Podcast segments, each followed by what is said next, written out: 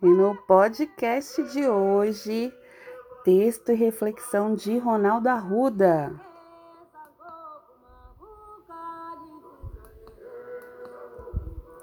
E hoje nós vamos falar sobre o Dia Internacional dos Direitos Humanos, que foi estabelecido pela Organização das Nações Unidas, a ONU, e foi celebrada no dia 10 de dezembro.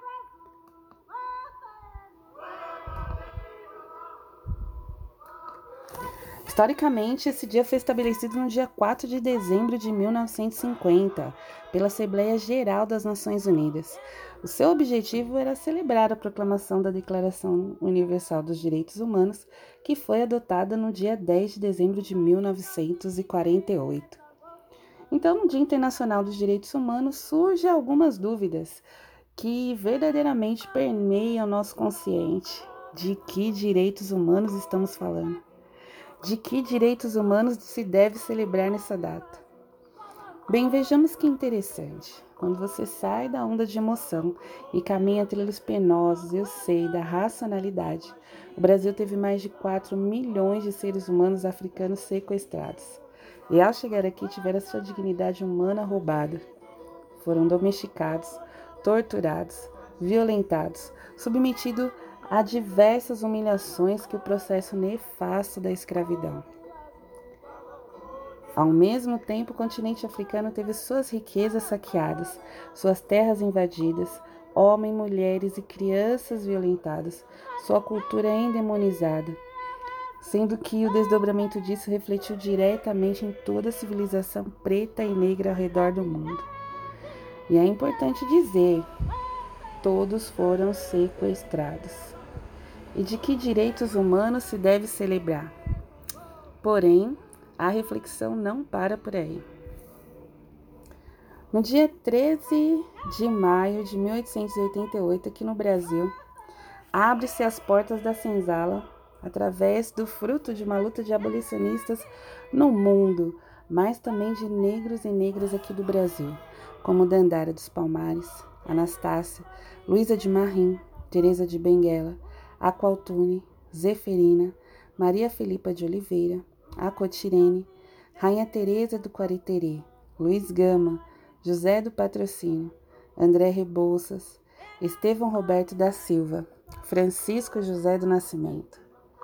As portas dos cárceres da escravidão foram abertas, apenas através de dois artigos, onde uma mulher caucasiana, ariana e branca, pressionada pelo exterior, Afinal, estamos falando de uma luta mundial.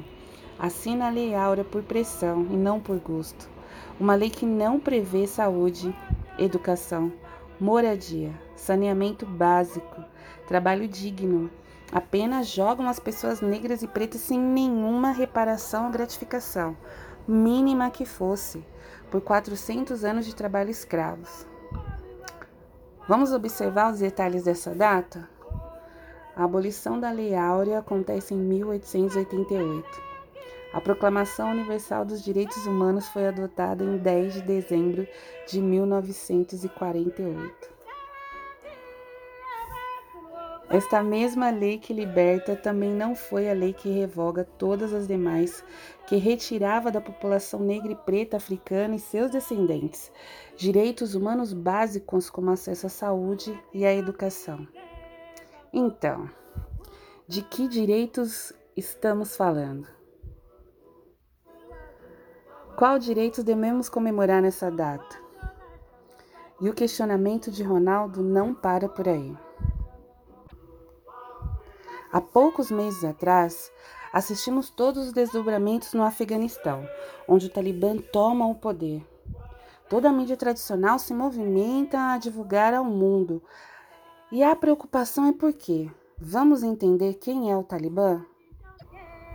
Um movimento fundamentalista e nacionalista islâmico que se difundiu no Paquistão e, sobretudo, no Afeganistão a partir de 1994 e que efetivamente governou cerca de 3 a 4 anos no Afeganistão entre 1996 e 2001, apesar de seu governo ter sido reconhecido apenas por três países Emirados Árabes Unidos, Arábia Saudita e Paquistão.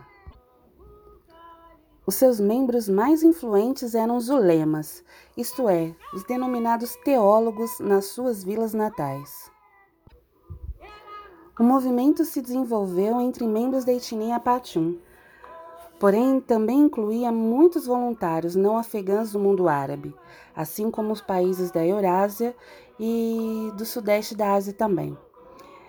Neste movimento se houve uma comoção nacional e mundial pelos direitos humanos das mulheres e das meninas afegãs, que com a tomada do poder do Talibã era basicamente como uma pena de morte. As mulheres e as meninas afegãs passavam a ter apenas direito a trabalhos domésticos. Não podiam mais trabalhar, frequentar escolas. Resumidamente, estávamos falando de um movimento fundamentalista, patriarcal, que entende que as mulheres não têm direitos. E ao mesmo tempo, Haiti passou pela sua maior catástrofe.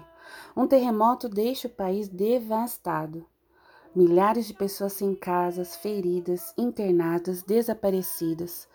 Muitos órfãos, pessoas sem água potável, sem alimentação digna. Um país que até hoje vem sofrendo, inclusive sem conseguir vacina para o seu povo. Será que no Haiti não existe mulheres e nem crianças? Você ouviu falar em alguma ação mundial a favor do Haiti? Você viu alguma comoção nacional ou mundial a favor das mulheres do Haiti? Você ouviu alguma comoção nacional ou mundial a favor das crianças do Haiti? Então, de que direitos humanos estamos falando?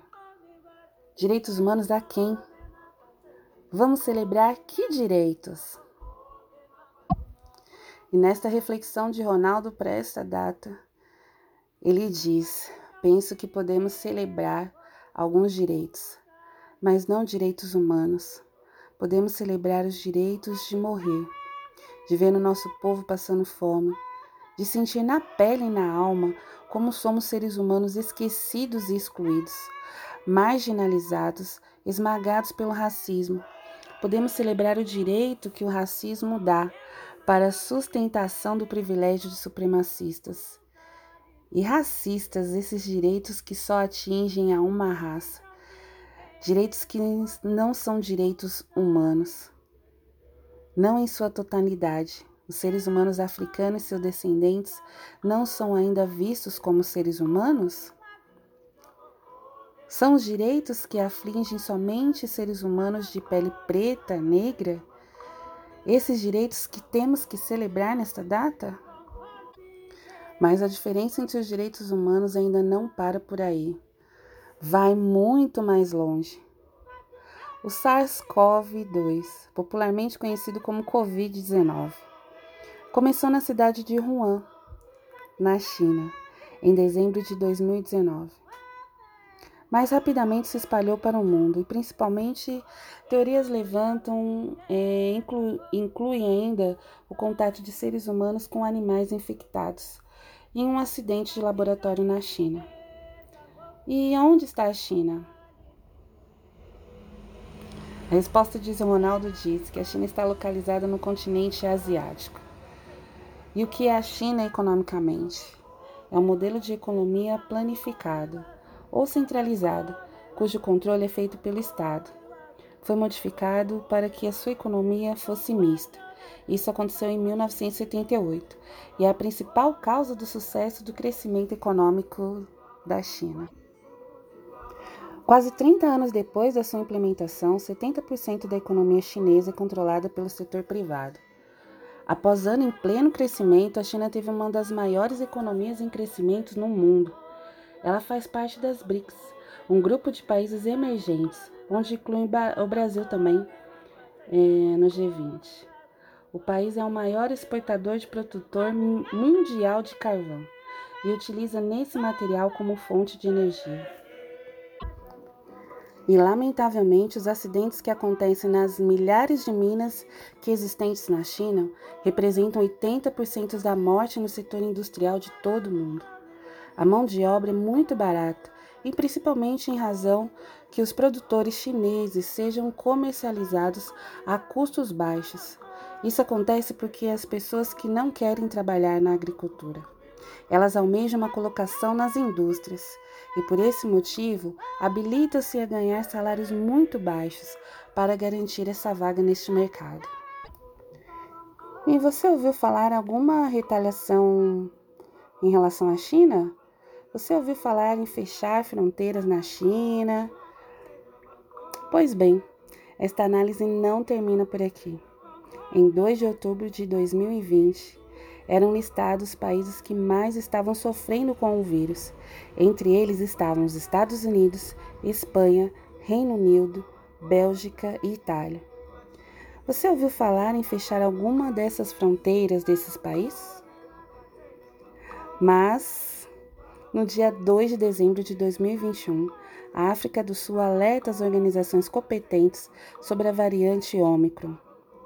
Devemos salientar que em 2019, quando surge o Covid-19, a China simplesmente demora para liberar um alerta para o planeta, sobretudo sobre o risco deste vírus.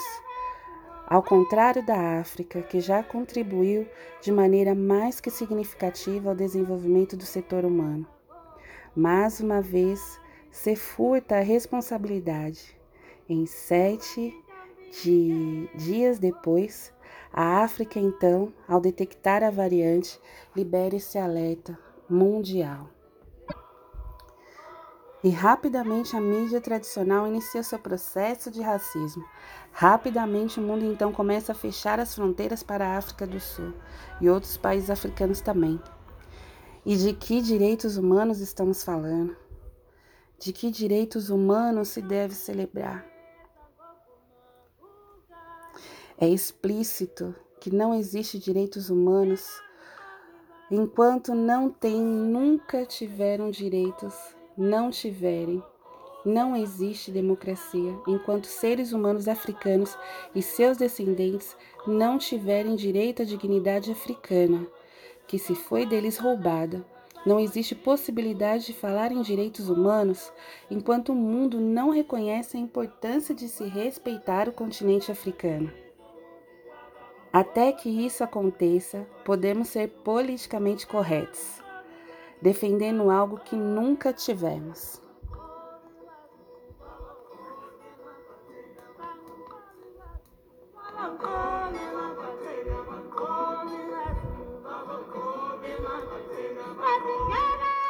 Texto e reflexão de Ronaldo Arruda, historiador e cientista político.